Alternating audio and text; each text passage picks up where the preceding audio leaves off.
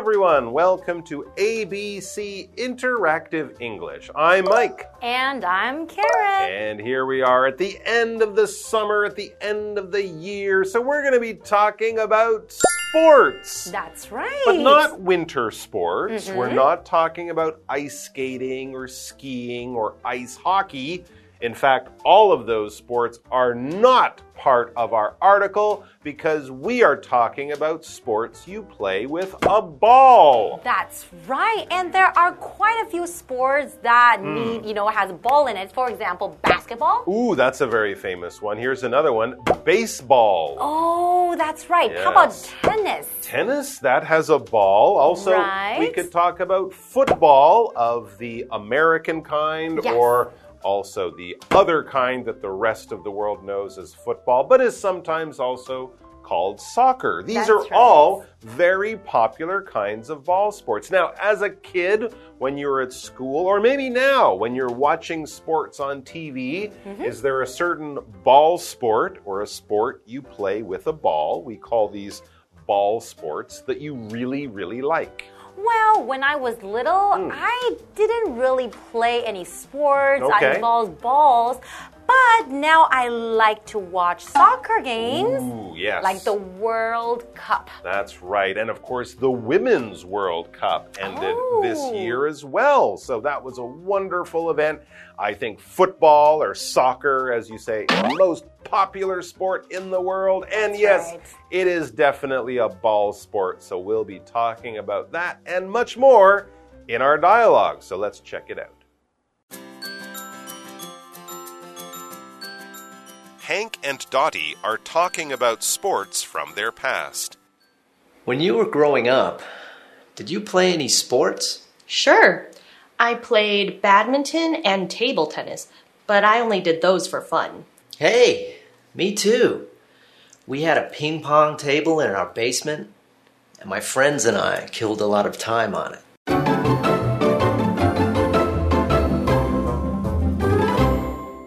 So we're looking at part A of what kinds of ball sports do you play? Now, before we begin though, Mike, I know you play quite a few different types of sports, right?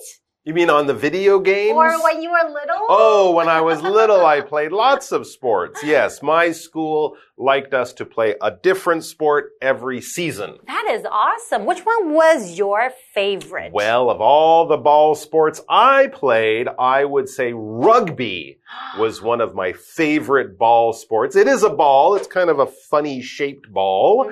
Um, a very popular sport I learned to play in England and of course Australia, New Zealand, South Africa. These are also very sports, uh, countries where this sport is very popular. Uh, how about you? What was your favorite as a kid? Did you play in gym class? Well, I have to say my favorite sport was not a ball sport. Oh, I did gymnastics. Ooh, well, I guess you can throw a ball in rhythmic Yes. gymnastics. That is rhythmic gymnastics. but that's not a ball sport. Yeah, it's not a ball sport. no.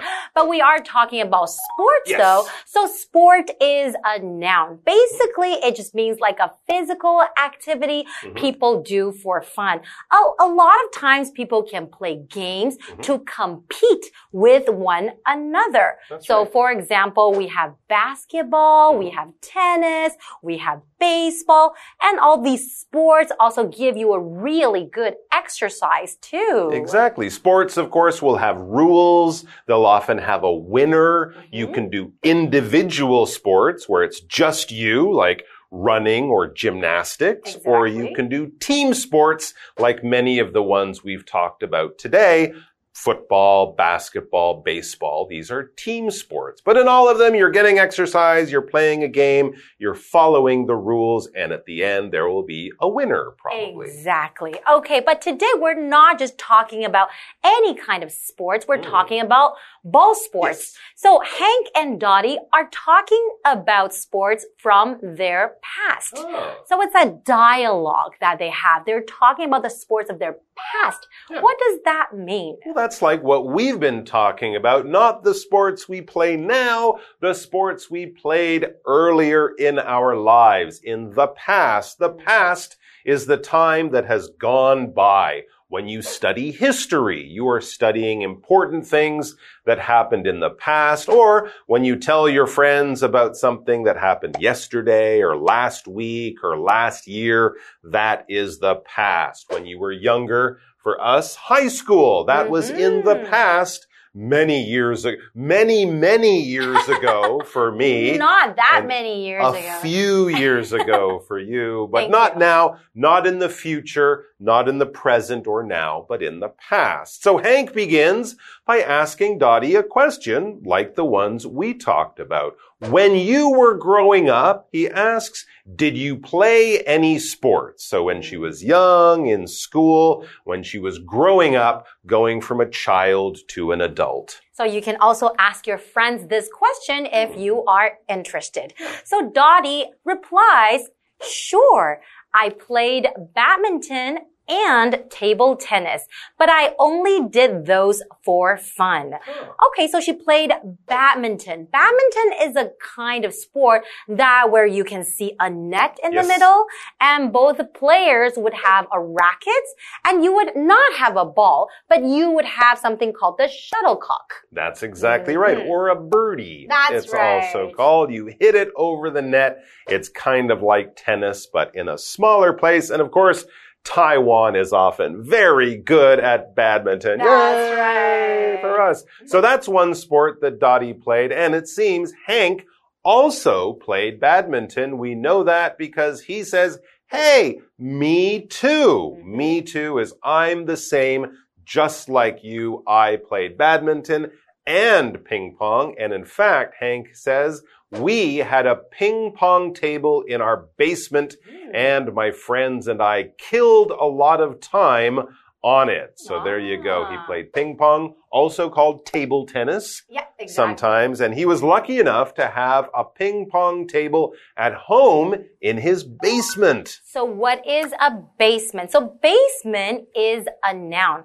Basement is basically um, the part of the building that is below ground. So in department stores in Taiwan, oftentimes you can park your car in the basement or sometimes you can maybe go to the food court in the mm-hmm. basement as well. Exactly. Whenever you're in an elevator and it says B1 or B2, mm-hmm. that letter B is short for basement, a floor underground. And in the basement with his ping pong table and friends, he found it very easy to kill time. Ah, taking your clock and stabbing it. No, you're not doing that. Don't do anything bad to your clock. When you kill time, you are spending time probably extra time that you have. This is not time when you're busy and you have to do many important things. No, maybe you finished your homework and it's an hour before dinner time or before you went, oh, what should I do? I have an extra hour. Ah, I could watch TV. I could look at my phone. I could play computer games. You're doing things to kind of waste time or spend time probably in a fun way, not in That's a right. busy, difficult way, in a fun, relaxing way, just to spend time or to kill time. Now we're going to kill a little bit of time on our break, but just a little bit. So we're going to be back very soon. Don't go too far. See you guys soon.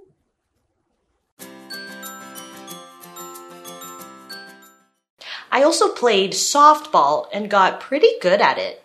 How about you in sports? When I was really young, I played baseball. Were you on a team? Yeah, but then I found basketball and started to play that more. That's cool.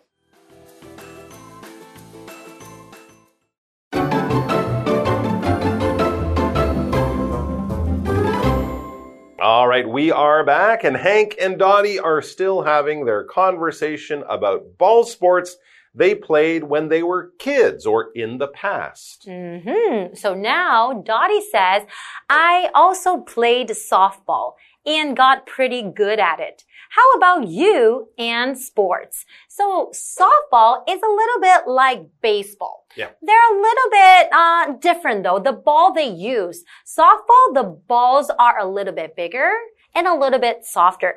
But I think most of the rules are quite similar to baseball. Exactly right. You're throwing a ball and then hitting a ball and then running around to score a point. I guess the other big difference is that softball you pitch underarm, whereas Oh. baseball you pitch overarm. Can But you also pitch underarm when you play baseball? I don't know if you could. That might not be allowed. It would also be much easier to hit the ball. But a lot of young kids, when you're really little, when you begin to play these sports, you might play softball First. before you play baseball. And that might be true with Hank, but he goes on to say, when I was really young, I played baseball. Yeah, maybe hmm. around the age of 10 or 11, you might change from boss, softball to baseball. But these are both sports that young people can learn how to play and then get quite good at as they are growing up. That's right. And we're looking at this word here, young,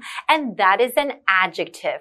It's the opposite of old. So when you are referring to someone as young, maybe they're still a child or maybe even teenager or nothing in their 50s or 60s or 70s. We would probably describe someone like that old. Exactly. We could also refer to a kitten or a puppy, a little baby animal as being young as Okay. well. It's not just people, but we don't refer to machines or things. Mm-hmm. Your new bicycle is not young.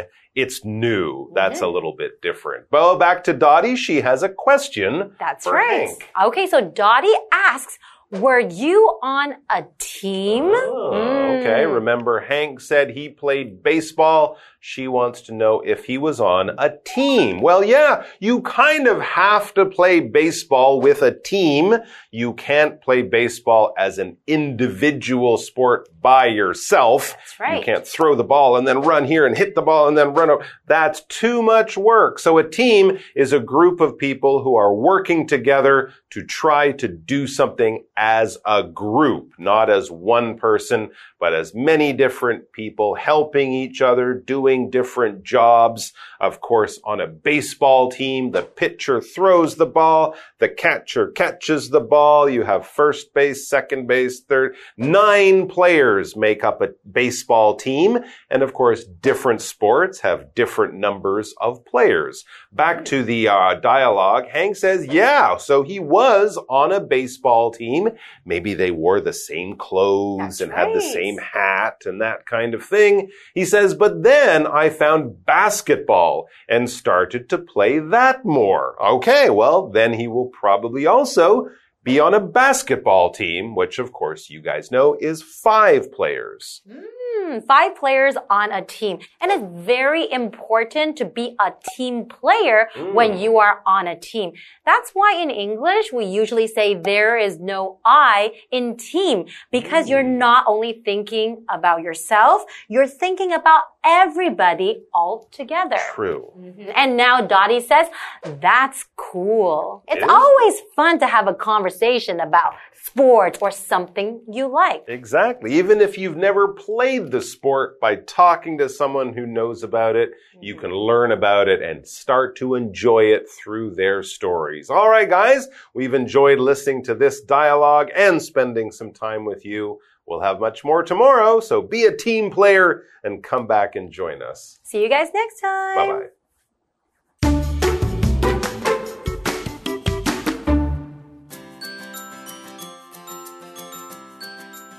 Hank and Dottie are talking about sports from their past. When you were growing up, did you play any sports? Sure. I played badminton and table tennis, but I only did those for fun. Hey, me too. We had a ping pong table in our basement, and my friends and I killed a lot of time on it. I also played softball and got pretty good at it. How about you and sports? When I was really young, I played baseball. Were you on a team? Yeah, but then I found basketball and started to play that more. That's cool.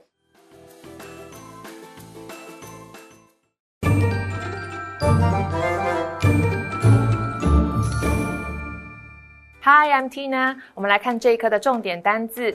第一个，sport，sport 名词，体育运动。What is your favorite sport？ 你最喜欢的运动是什么？下一个单字，past，past 名词，过去昔日。In the past, people rode horses. 在过去，人们骑马。下一个单字 young，young 形容词，幼小的，年轻的。Did you like Barbie dolls when you were young？你小时候喜欢芭比娃娃吗？最后一个单字 team，team 名词，团队，队伍。Our team won the game。我们这一队赢得比赛。接着我们来看重点文法。第一个 grow up，长大，成长。这是一个不可以分开的动词片语。grow 的动词三态是 grow、grew、grown。我们来看看这个例句：My mother grew up in Japan。我妈妈在日本长大。下一个文法 for fun，为了好玩。这个片语放在所修饰的动词或动词片语之后。For pleasure 也是相近的语义。Fun 是一个不可数名词，表示乐趣。我们来看看这个例句。I go to a chess club for fun on weekends。为了好玩，周末我都会去一个西洋棋俱乐部。最后一个文法，kill time，打发时间。kill 在这里指的是消磨时光。time 前面可以用 a lot of 或者是 some 来做修饰。我们来看看这个例句：I usually read novels to kill time during long flights。长途飞行时，我通常看小说来打发时间。以上就是这一课的重点单词跟文法，我们下一课再见喽，拜拜。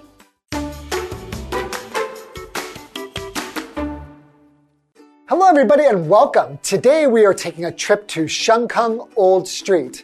Now, when you think of Shenkeng Old Street, you're probably going to think of tofu. Now, when somebody from the US thinks of tofu, we think, ew, tofu. That's just like a replacement for meat that has no flavor. In fact, that is exactly what my dad thought before I took him to Shenkeng Old Street. He went there and realized, wow, tofu could be made in so many ways and it's so delicious. So if you have a friend who's a foreigner or from the US and you want to change their mind about tofu, I suggest taking them to Shenkeng Old Street. All right, let's get into the lesson. Are you looking for a place to spend time with friends and family? Shenkeng Old Street is a great choice. Once you visit, you will see classic brick buildings. Shenkeng is known all over Taiwan for its great famous tofu. There are a lot of tofu restaurants and vendors on the street. The tofu made in Shenkeng has a special burned flavor.